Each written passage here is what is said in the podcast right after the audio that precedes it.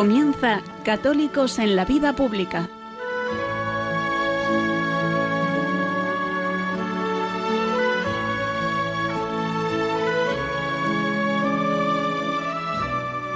Un espacio dirigido en Radio María por Luis Zayas.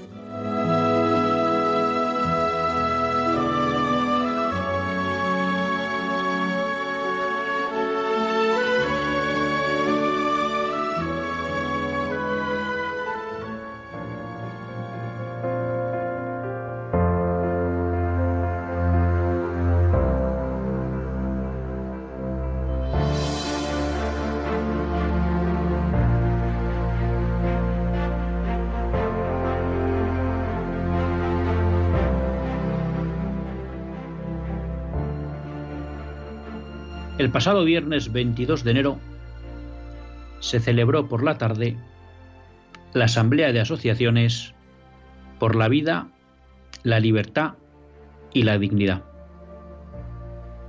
Muchos fueron los participantes en esta asamblea. Alfonso Bullón de Mendoza, presidente de la Asociación Católica de Propagandistas. María San Gil, vicepresidente de la Fundación Villa Cisneros. Manuel Martínez Sellés, presidente del Colegio de Médicos de Madrid. Ignacio García Juliá, presidente del Foro Español de la Familia. Josep Miró Ardebol, presidente de Christians.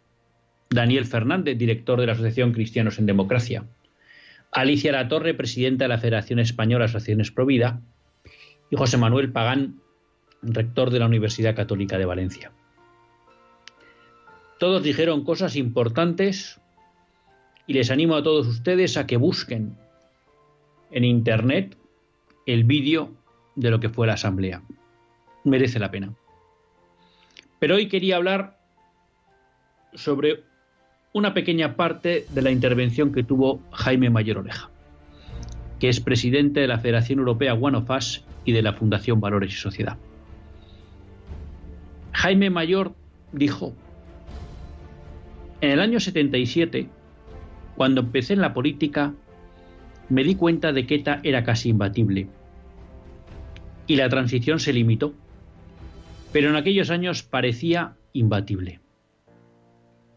Veinte años después, en 1997, nos dimos cuenta que ETA no era imbatible y nos llenamos de convicción y comenzamos a cambiar nuestra convicción y determinación. Hoy sucede algo similar. Tenemos una moda que parece imbatible y que dominan los medios. Antes que después van a perder, porque no hay cimientos, ni fundamentos, ni valores.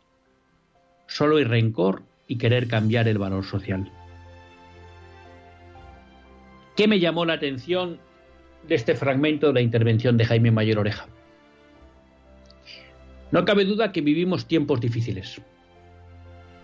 Es verdad que muchas veces se dice, todos los tiempos son difíciles. Pues es posible. Y es difícil comparar si los nuestros son más difíciles que los de otros, que los que tuvieron otros. Pero yo sí creo que hoy, para aquellas personas que queremos defender una antropología natural, una antropología cristiana, una cosmovisión cristiana de la sociedad, son tiempos difíciles, porque el pensamiento dominante va en otro sentido, va en sentido exactamente contrario a nuestra visión del hombre y de la sociedad. Y además ese pensamiento se va haciendo dominante y cada vez más fuerte porque parece que controla todos los resortes de la sociedad, el poder político, el poder social, los medios de comunicación, las leyes. Y podríamos caer en la terrible tentación de pensar que no hay nada que hacer. Hemos dicho muchas veces que los católicos no nos podemos permitir la desesperanza. Porque una característica del católico, del cristiano, es la esperanza teologal, que nos dice que esta batalla está ganada, que Cristo con su resurrección ha vencido al mundo, al mal, y que por tanto todo está en su mano. Sin embargo, a veces esa esperanza teologal puede hacernos caer en cierto pesimismo humano, en el sentido de decir, bueno, sabemos que la salvación está, que podemos alcanzarla, nos han tocado tiempos difíciles, vamos a arrostrarlos como podamos y ya llegará el día de la victoria en el cielo. Y por supuesto que el día de la victoria es el cielo. Pero creo que Jaime nos recuerda también una verdad humana importante. Y es que nada es invencible. Que ha habido momentos en la historia, en este caso en la historia de España, en que parecía que había amenazas que era imposible de vencer, como es el caso de ETA. Podemos remontarnos a la historia europea cuando parecía que el comunismo y el telón de acero iban a ser imposibles de derribar. Y cayeron. Y quizá el elemento común en estas situaciones en que muros infranqueables caen es que hay personas que siempre mantienen la esperanza y que como mantienen la esperanza siguen en la lucha contra ese muro que parece inderribable. Y por eso podríamos acudir a muchos ejemplos de grandes totalitarismos, de grandes dictaduras, de grandes formas de pensamiento que parecía que iban a ser eternas y al final cayeron. Nuestra fe nos dice que la única que es eterna es la Iglesia. Pero también nuestra experiencia humana nos demuestra que basta un pequeño grupo de personas que se mantengan firmes en los principios de la verdad para que la mentira acabe siendo derrotada. Es verdad, no sabemos cuándo será eso. No sabemos cuándo podremos darle la vuelta a este pensamiento dominante que cercena la dignidad y la libertad de la persona, que anula la verdad, que ataca los derechos de Dios.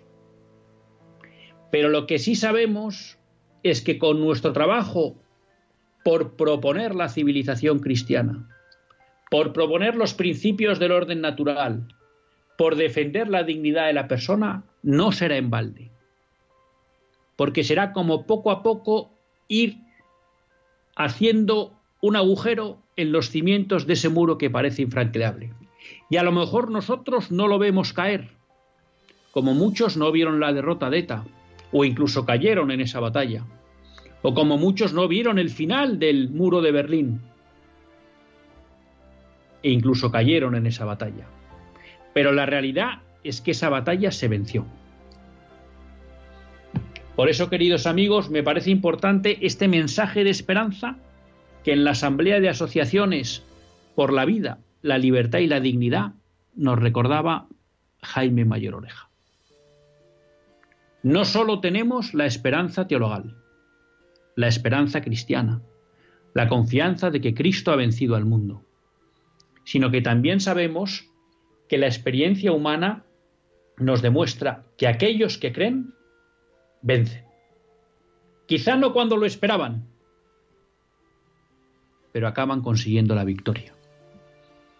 Y sobre todo, queridos amigos, que no puedan decir de nosotros aquello que decía Edmund Burke.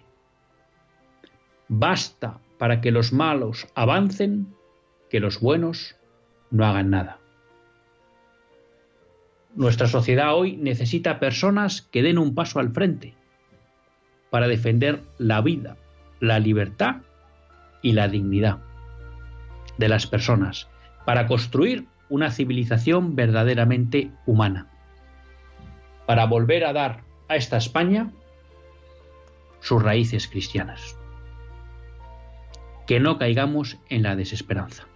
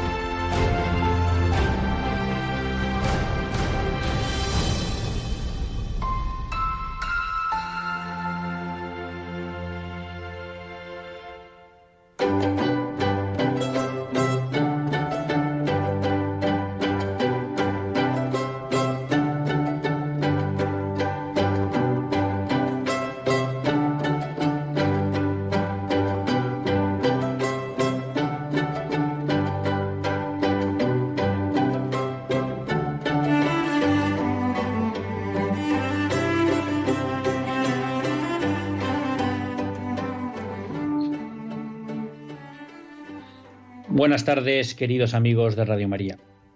Un lunes más volvemos fieles a la cita con todos ustedes en los estudios centrales de Radio María. Un lunes más para hacer este programa, Católicos en la Vida Pública. Un programa que, como todos ustedes saben, quiere ser una reflexión pausada sobre la actualidad nacional e internacional. Una actualidad que tratamos siempre de analizar desde la óptica del magisterio de la Iglesia y su doctrina social. Esa Iglesia que no nos cansaremos de repetir que es madre y maestra.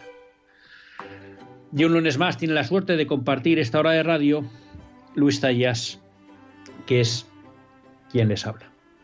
Y hoy, pues con un motivo principal en, en este programa, y es compartir con todos ustedes un acontecimiento que yo creo que es importante en la situación política y social que vive España, y fue la celebración de la primera asamblea de asociaciones por la vida, la libertad y la dignidad. Una asamblea que, como les decía, bueno, pues yo creo que es un motivo para la esperanza, ¿no?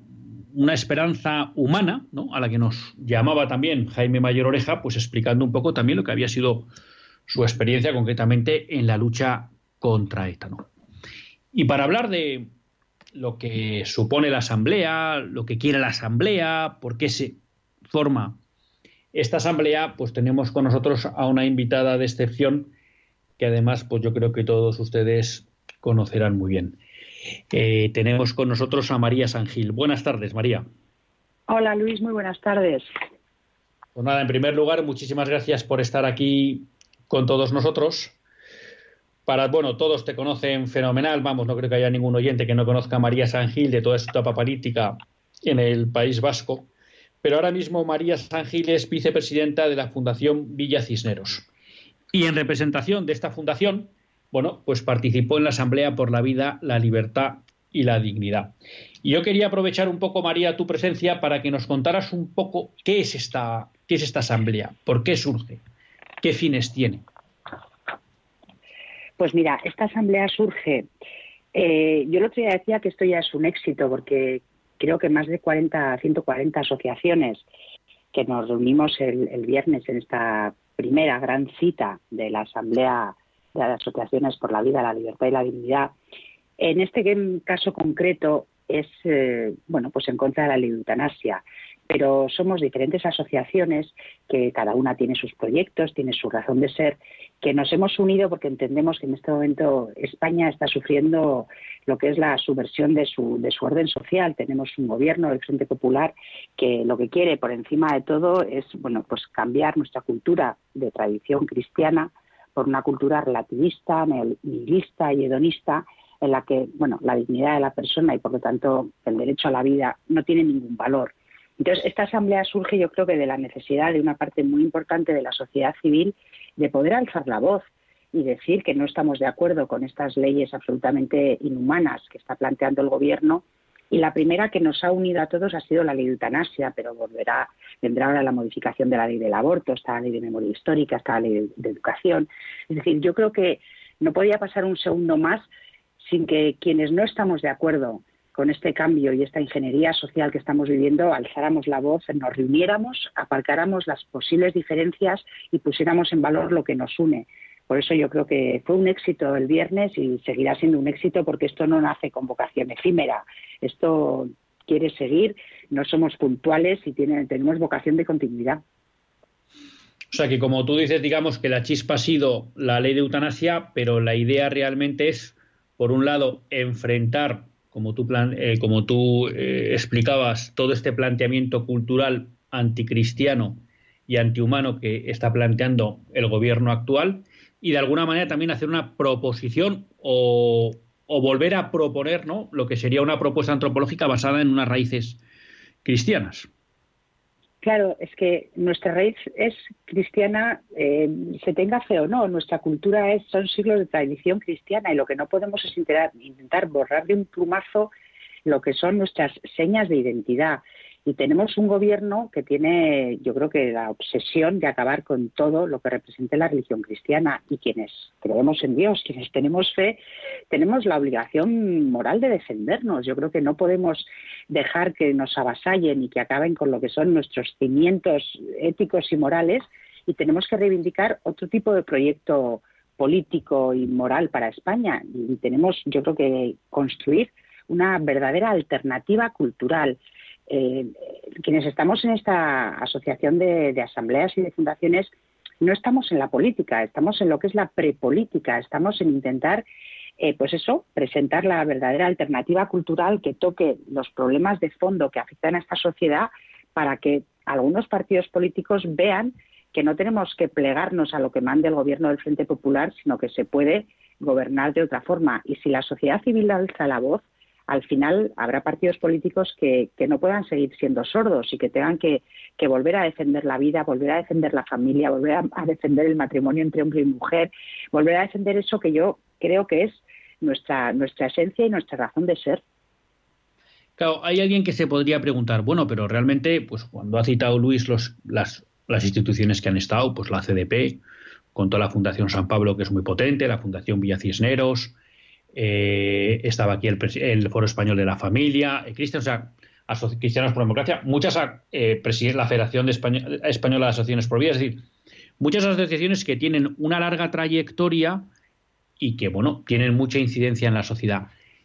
¿Qué es lo que lleva a unirse? ¿Es que van a desaparecer? ¿Van a ser todas una? ¿Todas las asociaciones que se integren ya van a perder su especificidad? ¿Qué es lo que se está buscando con esta asamblea de asociaciones?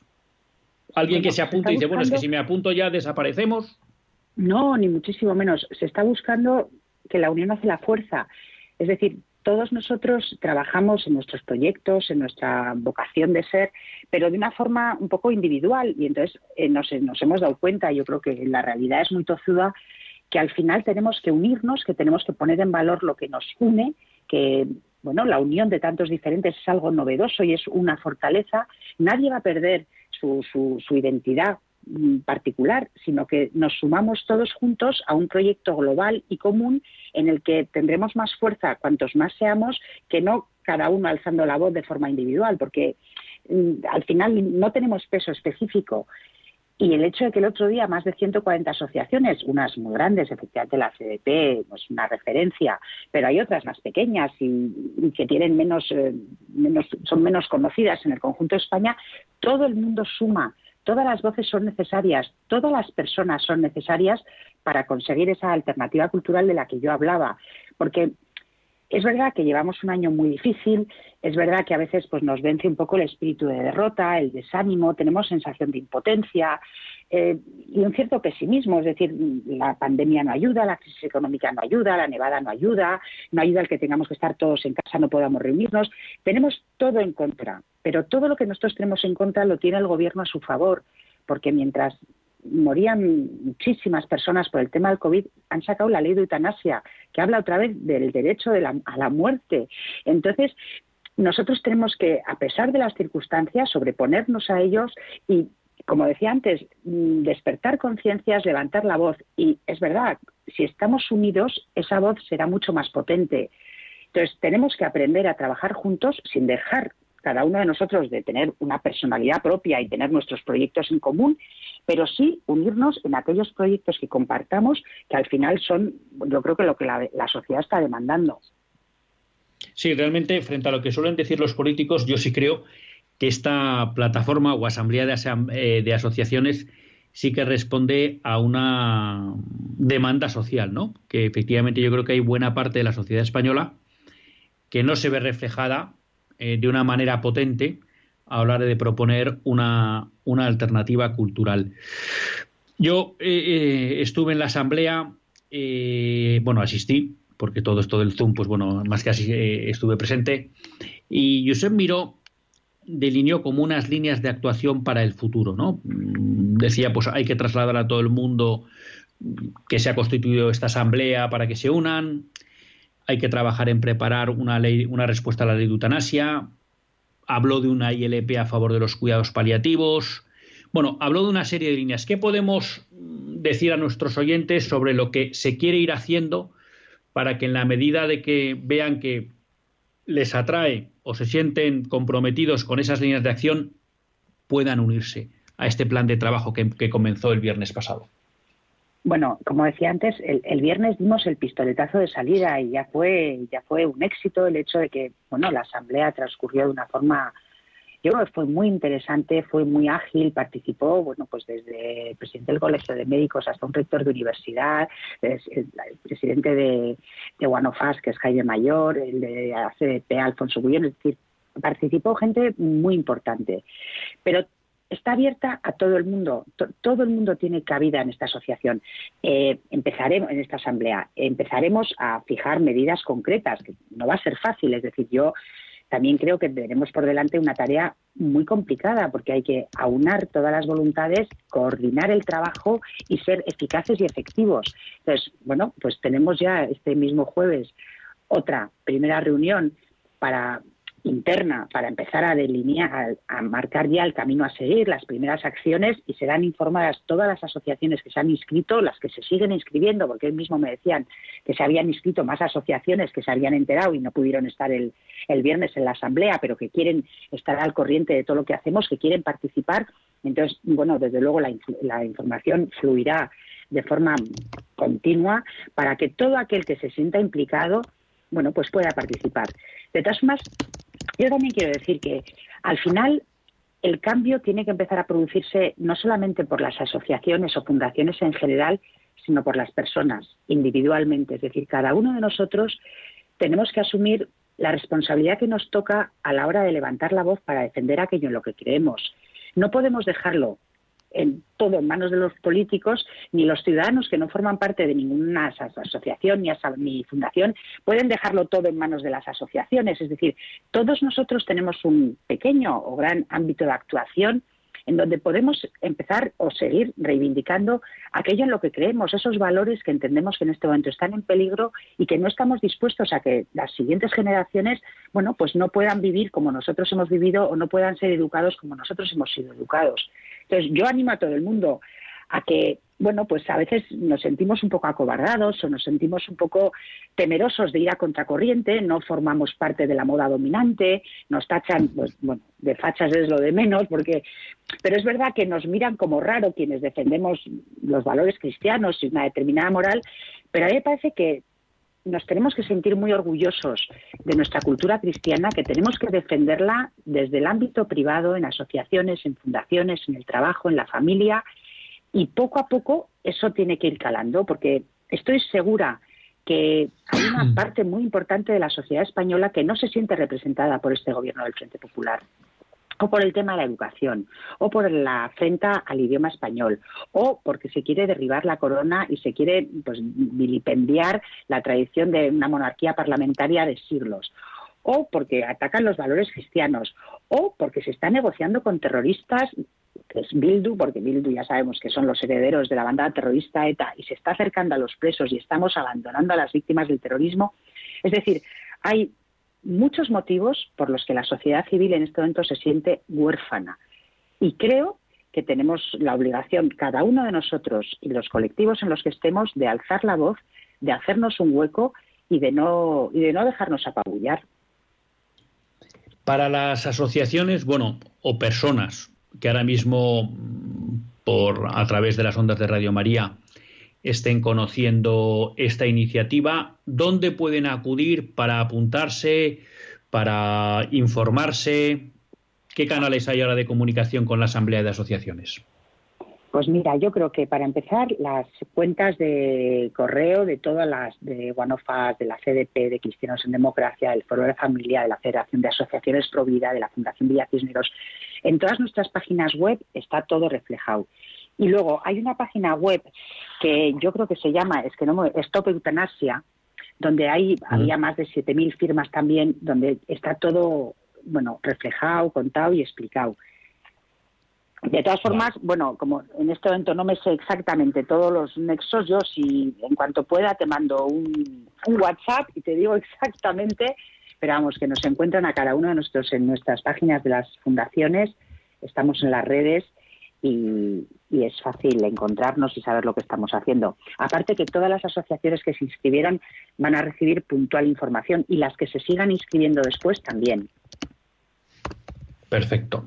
O sea que todo el mundo tiene que tener claro, por un lado, diría, la necesidad de apoyar Sí. Ah, aquí está, mira, he buscado plataforma de los 7000.org. Esa es. En plataforma, plataforma los 7000, los 7000 con número, .org. Ahí tienen un link donde se pueden unir a la asamblea y registrarse y a partir de ahí, como dice María, pues recibirán toda la información. ¿no? Y luego además, pues como tú has dicho, o en la CDP, la Fundación Villa Cisneros, Cristianos en Democracia, Foro Español de la Familia, eh, Federación de Asociaciones Provida, bueno, hay un montón, ¿no? O sea que yo creo, María, ¿no? que tenemos que ayudar. A mí una cosa que, me gustó, bueno, por un lado, bueno, la verdad que todas las intervenciones fueron magníficas y como tú dices, para ser un formato online, vía Zoom, incluso con los ponentes en sitios distintos, ¿no? Mm. La verdad que resultó muy bien. Pero yo eh, dedicaba un poco mi editorial a una, digamos, eh, intervención que tuvo Jaime dando esperanza humana, vamos a hablar así, ¿no? Poniendo el ejemplo de cómo él creía que la, el muro de ETA era infranqueable en los años 70 y luego 20 años después se dio cuenta que aquello podía caer, ¿no? Porque muchas veces nos puede pasar, y quizá pues tú también lo hayas vivido en tu experiencia política, que podemos caer en la desesperanza al, pensar como que el, el, enemigo, ¿no? Pues tiene tanta fuerza, eh, llega a todos sitios, eh, tal cantidad de medios, y pensar nosotros que somos un David tan pequeñito que ante ese Goliat es imposible enfrentarlo, ¿no? Pero a mí me gustó mucho esa llamada ya, ya no la esperanza sobrenatural, sino simplemente la esperanza humana de Jaime, al menos presentando su, su experiencia, ¿no? Que al final lo que parece que no puede caer con el tiempo, si hay gente que se dedica, acaba siendo derrotado. Claro, a mí también la verdad es que me, encantó la, intervención de Jaime porque fue muy humana, fue muy sobre el terreno. Eh, habíamos oído pues, a médicos y a gente que sabe mucho de ese tipo de cosas, pero Jaime aportó ese punto más humano en el que explicó su experiencia y es verdad que en los años 70, en los años 80, incluso en los 90, eh, el tema del terrorismo era bueno pues algo con lo que había que convivir y había cundido la sensación de que ETA no a ETA no se la podía derrotar. Y sin embargo se ha demostrado con el tiempo que a ETA se le ha podido derrotar, aunque hoy por hoy siga presente su proyecto político, los dirigentes estén ahí, pero ETA no mata que es desde luego lo más importante. Entonces, Jaime lo explicó de una forma estupenda, es decir, él no pensaba 20 años atrás que esto podía pasar y sin embargo al final, bueno, pues las cosas han, llegado a lo que tenía que ser. Y entonces no podemos caer en la desesperanza, no podemos dejarnos vencer por el pesimismo ni por la sensación de derrota. Es verdad que el gobierno del Frente Popular tiene todos los medios a su alcance, tienen toda la capacidad económica, tienen todo, pero yo creo que eso no puede hacernos tener sensación de impotencia, al revés. Yo creo que tiene que ser un acicate. Y la ley de eutanasia, que es de una inhumanidad terrible, ha conseguido ser el acicate para que todas las asociaciones y fundaciones nos reunamos en esta asamblea. Algo bueno tiene que tener, es decir, eh, como nosotros no podemos ir contra el gobierno directamente, porque ellos son los que legislan, por lo menos que su maldad contribuya a que los demás hagamos el bien que eso nos ayude, que eso nos anime, que eso nos motive y que eso nos dé la fuerza necesaria para en momentos complicados y difíciles tener esperanza y saber que esto con el tiempo lo podremos revertir. Pues María, yo creo que hemos dado buena cuenta de lo que fue la asamblea, pero yo, ya que te teníamos aquí, quería aprovechar para dos cuestiones. Una primera, que me parece un poco de, de buena educación, te he presentado como vicepresidente de la Fundación Villa Cisneros, pero no te he preguntado por la Fundación Villa Cisneros. Cuéntanos ah. qué es la Fundación Villa Cisneros para que todos nuestros oyentes pues también la, conozcan. Pues mira, la Fundación Villa Cisneros es una fundación sin ánimo de lucro eh, de la familia Gómez Pineda Zagalde, que es una familia estupenda, y hicieron esta fundación hace ya tiempo eh, basándose en los principios del humanismo cristiano y en, la, y en la defensa de España. Entonces tenemos proyectos puntuales muy concretos, pero siempre nos guía eso, el que, bueno, pues tenemos esos principios que son los que nos guían y nos sentimos españoles y estamos orgullosos de serlo. Tenemos el proyecto del debate cultural, donde hablamos mucho de la alternativa política, hacemos conferencias todos los meses. Tenemos un proyecto de historia donde recordamos las bondades de la historia de este país. Es decir, dice mi jefe, uno nace español, pero tiene que terminar sin sintiéndose español y tiene que conocer su historia con sus luces y con sus sombras para sentirse orgulloso de lo que es. Es decir, uno, porque lo ponga en carne bueno, pues vamos a, a que la gente se dé cuenta de que el ser español también es algo de lo que sentirnos enormemente orgullosos. Tiene un proyecto educativo, colaboramos también con la eh, educación especial, cosa que nos importa mucho. Y mira, en este momento se estaba haciendo una tertulia en, en online, por supuesto, que no se puede hacer de otra forma, una tertulia literaria donde estábamos hablando de Benito, de Pío Baroja y la guerra civil porque nos importa mucho, bueno, pues el trasladar todos estos temas culturales al conjunto de la sociedad. Y luego tenemos el proyecto que es el, corazón de la fundación, que le llamamos el proyecto Dignidad, que es un proyecto en el que estamos muy cerca de las víctimas del terrorismo, intentamos reabrir casos de víctimas que no saben quién ha sido su, el asesino, intentamos, bueno, pues escribir libros, eh, denunciamos todos los homenajes, estamos muy pendientes de algo que para nosotros es fundamental y es que no se olvide la memoria, la dignidad y la justicia que las víctimas reclaman. Bueno, pues aquí también yo invito a todos nuestros oyentes a que busquen la Fundación Villa Cisneros y bueno, pues puedan aprovechar todos estos proyectos que, que están lanzando. Y bueno, pues tocabas un tema al final que yo también quería aprovechar, que es toda la cuestión un poco de, de la memoria, dignidad y justicia en relación con las víctimas del terrorismo, ¿no? Y es que bueno, pues eh, todo el año pasado eh, se conmemoraba el 25 aniversario del asesinato de una persona súper pues, cercana a ti, ¿no? Gregorio Ordóñez. Este enero pues ya se cumple el vigésimo sexto. Y yo quería aprovechar un poco, si te parece, y perdona un poco el atraco, para que nos hicieras una semblanza de, Gregorio Ordóñez. Yo siempre le conocí por los medios, yo, bueno, como dicen eso los de Bilbao siempre lo tenemos que decir, pero los siguientes ya lo saben, yo soy de Bilbao, bueno, con lo cual, pues al final a Gregorio le has tenido cerca, porque aunque sí, le he conocido personalmente en algún mitin y tal, pero, pero bueno, muy de lejos, ¿no? Y quiero decir, pero bueno, es verdad que era una persona que en ese momento, la verdad que era una persona que te atraía, ¿no? Con fuerza, con empuje, ha, habido esta exposición ¿no? en el ABC, creo que era, de, Serrano, sobre con motivo del 25 aniversario. ¿Qué nos podrías contar un poco eh, de, Gregorio Ordóñez? ¿no? Una de esas personas pues, que se enfrentó contra esos muros que parecían infranqueables, ¿no? Y que a lo mejor él no vio la caída, pero que todos no tenemos duda que si ese muro cayó, sin duda él fue parte fundamental en esa caída. Sí, desde luego. Mira, Gregorio es de esas personas bueno, era, perdón, porque acabamos de celebrar el sábado pasado el vigésimo sexto, bueno, hemos conmemorado, no celebrado, aniversario de, su asesinato. Gregorio era bueno, yo te diré, te diré que has utilizado el presente. Y yo tengo un sacerdote amigo que es que nos machaca cada vez que utilizamos el pasado con un difunto. Dice, pero tú qué te has creído. es que no crees. Y digo, claro. vale, vale, vale, perdona, perdona, perdona. O sea, que yo creo que él es, está bien utilizado al menos para los católicos. Sí, no, es verdad y además, bueno, yo lo tengo muy presente y a mí, bueno, yo siempre digo que soy una mujer muy afortunada porque yo he trabajado con Gregorio Ordóñez, he trabajado con Jaime Mayor, ahora trabajo con Íñigo Gómez Pineda, que es el presidente de la fundación y siempre he tenido a mi alrededor hombres ejemplares y a mí, bueno, pues es verdad que me, me han servido mucho porque aprendo muchísimo de ellos. Y con Gregorio aprendí primero que la vocación es servicio público. Y yo siempre cuento la anécdota que yo empecé a trabajar el año 91 con él en el ayuntamiento y yo pregunté, oye, ¿a qué hora tengo que llegar? Bueno, nada, y tú llegas a las nueve. Dije, bueno, pues yo como soy un poco así, el primer día llegué a las ocho y media. claro, terminé llegando a las siete y media de la mañana los tres días, porque él llegaba a las, a las siete. Claro, él llegaba antes a trabajar que los bedeles.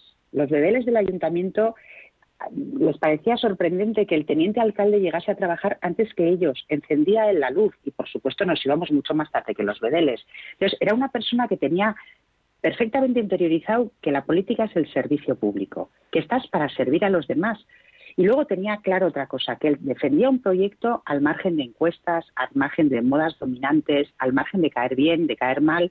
Él tenía su proyecto, él tenía sus principios, sus convicciones y las defendía a ultranza con mucho trabajo, con mucho tesón, con un gran atractivo personal, porque era un auténtico líder que, bueno, pues encandilaba a todo el mundo porque verdaderamente se notaba su pasión por lo que hacía, pero no se doblegaba en sus principios en sus convicciones. Y a mí, para mí aquello fue una enseñanza maravillosa, porque a pesar de la situación adversa en la que se vivía, en que ser del Partido Popular en el año 93 en San Sebastián era ser unos parias sociales, éramos poquísimos.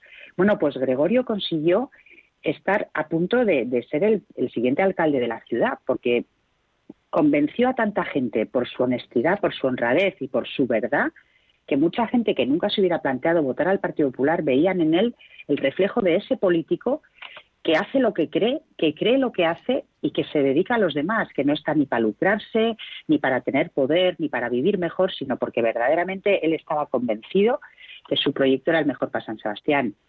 Y ETA también lo vio, es decir, ETA cuando mata a Gregorio el 23 de enero del año 95, a escasos tres meses de las elecciones municipales, le matan claramente porque no se pueden permitir el lujo de que San Sebastián tenga o tuviera hubiera tenido un alcalde del Partido Popular, porque la historia del País Vasco, bueno, no solo de San Sebastián, de Guipúzcoa, del País Vasco y de España hubiera cambiado, cambiado con un alcalde de derechas en el Ayuntamiento de San Sebastián en el año 95 y no lo podían permitir.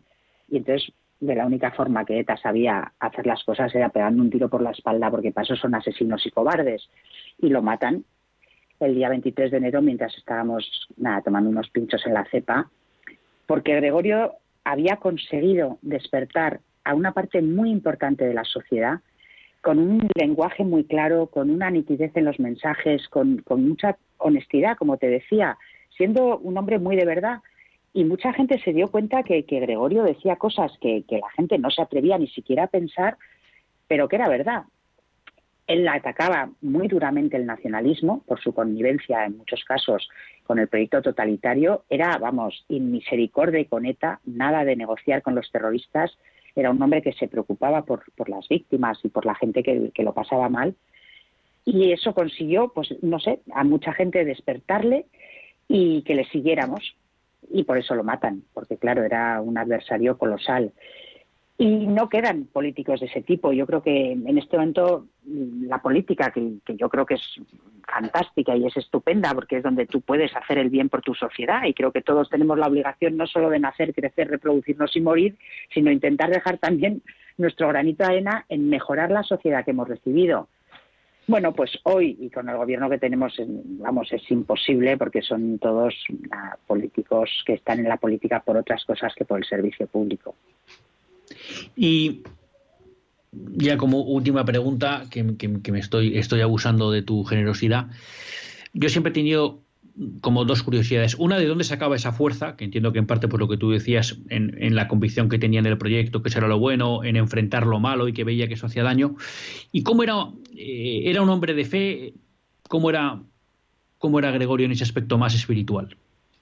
era un hombre con una, con una fe muy profunda. Es verdad que yo, siempre pienso que mis años en política yo siempre he tenido fe, por supuesto, pero vivíamos tan al día, tan, tan intentando que no nos mataran, que, a lo mejor no dedicábamos mucho tiempo a hablar de temas trascendentales, pues porque el día a día nos comía, trabajábamos 17 horas al día y nos pasábamos la vida de funeral en funeral y de manifestación en manifestación. Pero Gregorio era un hombre de una fe muy profunda. Él había estudiado en la Universidad de Navarra, era un hombre, por supuesto, de, misa semanal. Y yo creo que gran parte de esa fuerza que él tenía, de ese, liderazgo y de esas convicciones, venían de la fe profunda y de, la ayuda que él tenía. Porque si no, a veces piensas, pero ¿cómo podía él solo trabajar tanto tiempo con esa fuerza, con esa intensidad y con ese convencimiento? Y entonces es verdad que es que al final el Señor, bueno, pues eh, está ahí y ayuda a los que necesitan y les da pues una luz especial y Gregorio tenía esa luz especial que yo creo que indudablemente le, venía de la fe. Pues María, no, no, quiero abusar más. Muchísimas gracias por, por, haber estado con nosotros. La verdad que ha sido un lujo tenerte aquí en Radio María. Eh, muchísimas gracias por haber estado empujando la plataforma, la Asamblea de, Asociaciones, por estar en la Fundación Villa Cisneros. Oye, y también, ¿por qué no? Pues por todos esos años que estuviste pues primero con Gregorio y luego pues sustituyendo y empujando toda la labor del Partido Popular allí en defensa pues de la libertad de, todos nosotros, ¿no? O sea que muchísimas gracias, María. Pues gracias a ti. Yo siempre digo eh, que para mí ha sido un privilegio poder hacer lo que he hecho, porque defender aquello en lo que crees y poder hacerlo pues desde la primera línea política, aunque no siempre se consiga el resultado que uno espera, pero bueno, yo creo que merece la pena intentarlo y ahora mismo pues ya yo ya no estoy en la política ni, voy a volver ni mucho menos, pero creo que desde la sociedad civil podemos hacer mucho y que bueno, pues todos esos oyentes que tienes en Radio María, todos y cada uno de ellos son importantes y son necesarios. Y que si todos arrimamos el hombro y nos ponemos a trabajar conjuntamente en la defensa de lo que da el sentido a nuestra vida al final, bueno, pues yo estoy segura que, lo vamos a conseguir, porque yo siempre me acuerdo que yo terminaba siempre diciendo en los mítines que éramos más y que éramos mejores, y yo sigo creyendo que somos más y somos mejores, y no nos tenemos que callar, tenemos que alzar la voz y, reclamar eso que entendemos que, como te digo, es bueno para la sociedad y para las siguientes generaciones, se lo debemos. Así que nada, gracias a todos, porque entre todos vamos a arrimar el hombro y lo vamos a conseguir. Pues muchas gracias, María. Un fuerte abrazo. Luis, un abrazo fortísimo. Gracias.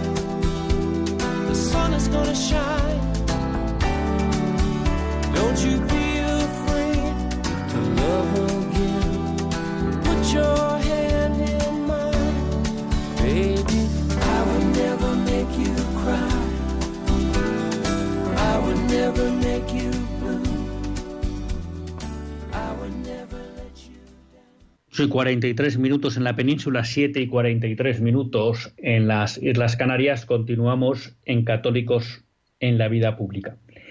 Les habla Luis Tallas y acabamos, pues bueno, de compartir unos minutos magníficos con María Sangil, vicepresidenta de la Fundación Villa Cisneros, que nos ha estado, pues, contando muchas cosas. La más importante ahora es que nace una asamblea, una asamblea de asociaciones, que lo que busca es eh, respetando la idiosincrasia propia de todas las asociaciones que existen, tratar de aunar acciones en objetivos comunes. Y bueno, pues María eh, nos invitaba a todos, estemos o no en una asociación, a dar un paso al frente para defender los principios cristianos, la cosmovisión cristiana, la dignidad de la persona, Ante una agenda contracultural que cada vez es más amplia y que cada vez golpea de manera más dura los derechos y la dignidad de la, de la persona. ¿no? Y bueno, pues para todos aquellos que a nivel particular o asociativo estén interesados en unirse a esta plataforma y a esta, a esta asociación de asociaciones e incluso tener información sobre lo que se va haciendo, bueno, pues tienen un link en la página web plataforma los 7000 .org. 7000 en número. Plataforma los 7000.org.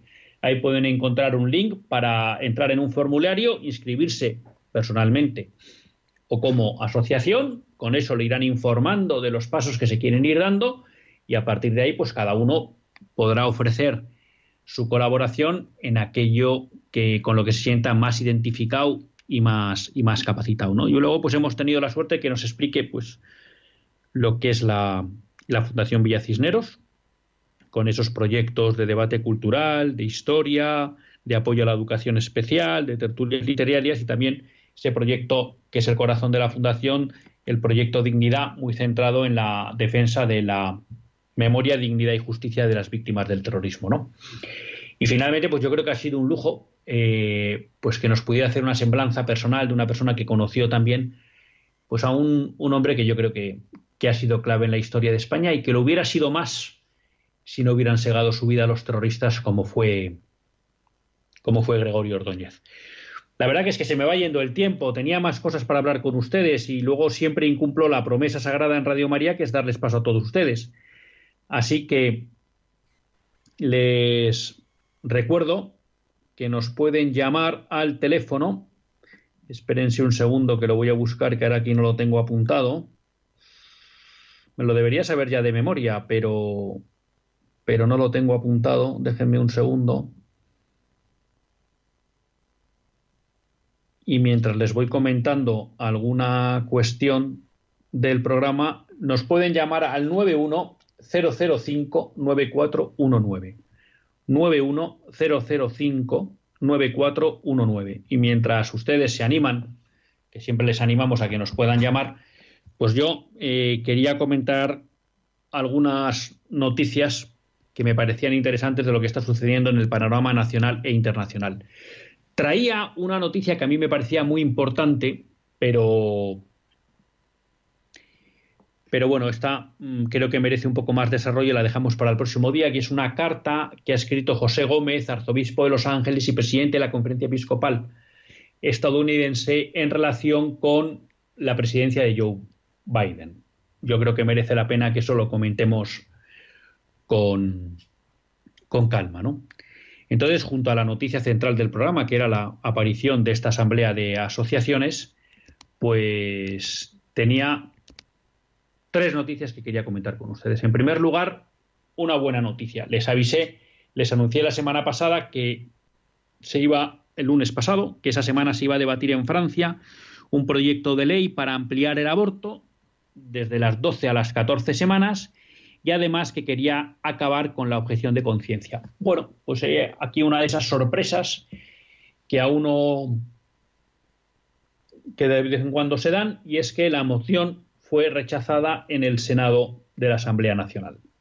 200 eh, votos eh, rechazaron esa 201 votos contra 142 rechazaron esa, esa moción. Y es curioso porque Infocatólica, que recoge un poco el debate, pues por un lado hay quien se opuso a la ampliación de la ley por diciendo que a partir de las 12 semanas el embrión se convierte en feto. Bueno, ya saben que esto es un argumento que es falaz. ¿eh? Ya saben que el embrión, desde el momento de la concepción, estamos hablando de una persona y que por tanto ya es merecedor de todos los derechos que corresponden a la dignidad humana. Pero bueno, está bien que la propia revolución se crea sus trampas y bueno, si eso ha servido para que no ampliemos el aborto de los 12 a las 14 semanas con un argumento falaz, pero que ellos se lo han creído, bueno, pues damos la, enhorabuena. Ahora mismo vamos con Aurora de Alicante. Y luego, pues también ha sido llamativo como algún diputado señaló que era un escándalo que hubiera 230.000 abortos en Francia durante 2029. ¿Mm? Eso supone que en en Francia ha habido un aborto por cada tres nacimientos. Eso quiere decir que de cuatro, cada cuatro embarazos, uno, el 25% de los embarazos acaban en aborto. En España estamos en el 21%. Bueno, con lo cual, bueno, pues eh, hay quien se escandaliza ante las cifras del aborto. Lo llamativo es que eso no lleve a la Asamblea Nacional a debatir si no deberían hacer, por supuesto, eliminar el aborto, pero si no se atreven a eso, hacer medidas más restrictivas denuncian el escándalo, pero no hacen nada. Y luego, finalmente, pues también algún senador, bueno, señaló una obviedad, y es que el aborto no es un acto inicuo ni un acto ordinario para los profesionales. Por tanto, dio a entender que tenía que caber la objeción de conciencia. La pregunta que yo le haría a este senador es, si no es un acto inicuo, obviamente porque muere alguien, y no es un acto ordinario, a lo mejor no habría que prohibirlo legalmente.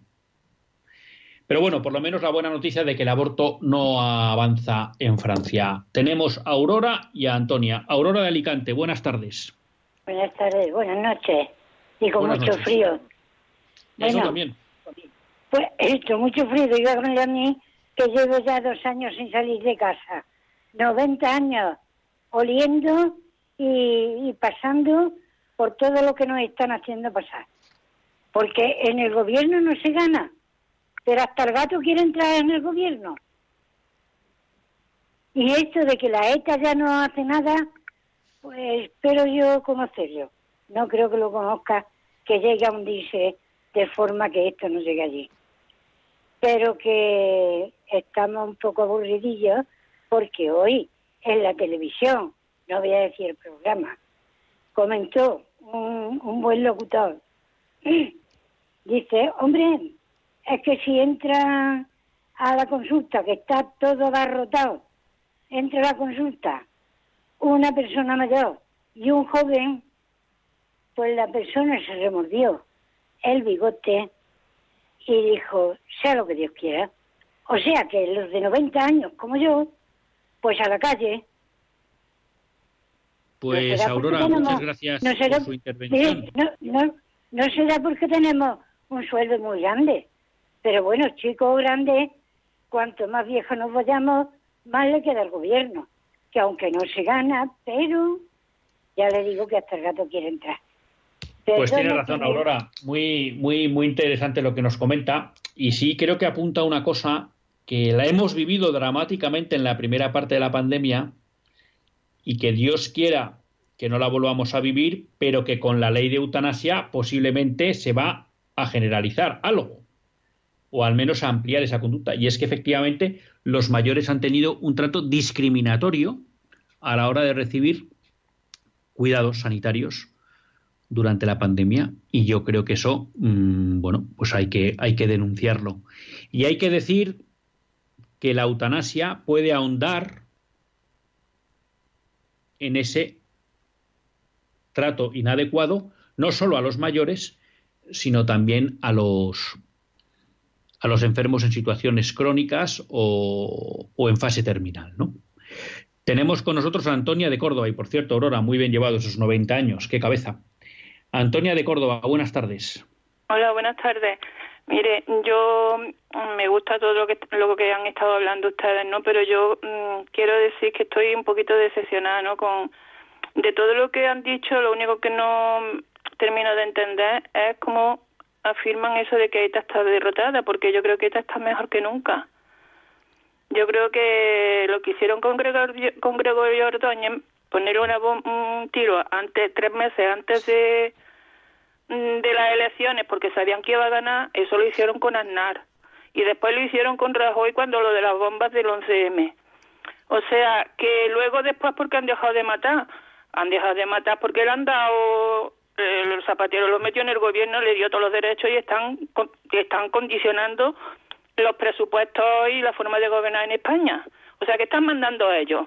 Yo creo que decir que, que por fin se ha derrotado la dictadura, yo creo que eso no es, no es así, la verdad. Pero bueno, por lo pues demás, me parece estupendo todo, todo, todo. Yo estoy, yo he firmado en en mano fase, ¿sabe? Cuando al principio de mayor oreja, yo he firmado en lo de la, esta eutanasia. En, en todo lo que se puede hacer, por supuesto que estáis haciendo una. Pero yo creo que también hay que desenmascarar un poquito lo que verdaderamente hay detrás de este gobierno, que no hay nada más que un, un odio por destruir la cultura cristiana, por, por, destruir, imponer las leyes de Satanás. Más claro pues ya no puedo decirlo. Pues muchas gracias, Antonia. Y efectivamente, aquí lo que nos gusta es la gente que habla claro y usted habla claro.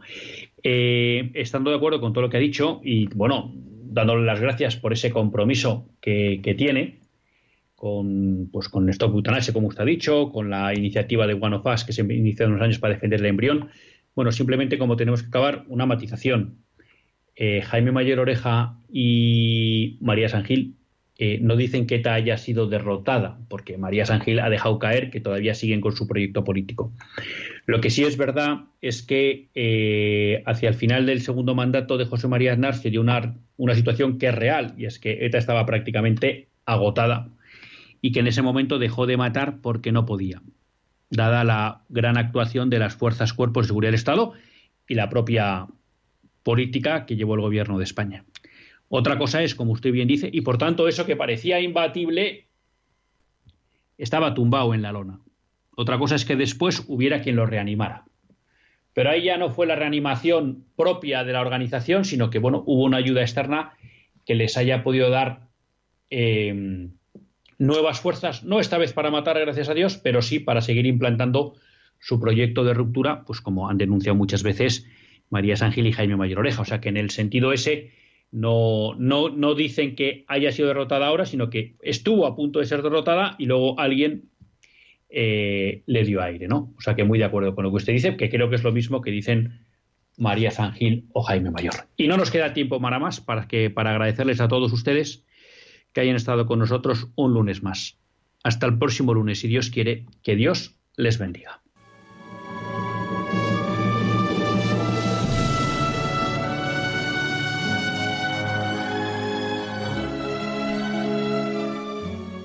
Así concluye Católicos en la Vida Pública, un programa que dirige Luis Zayas.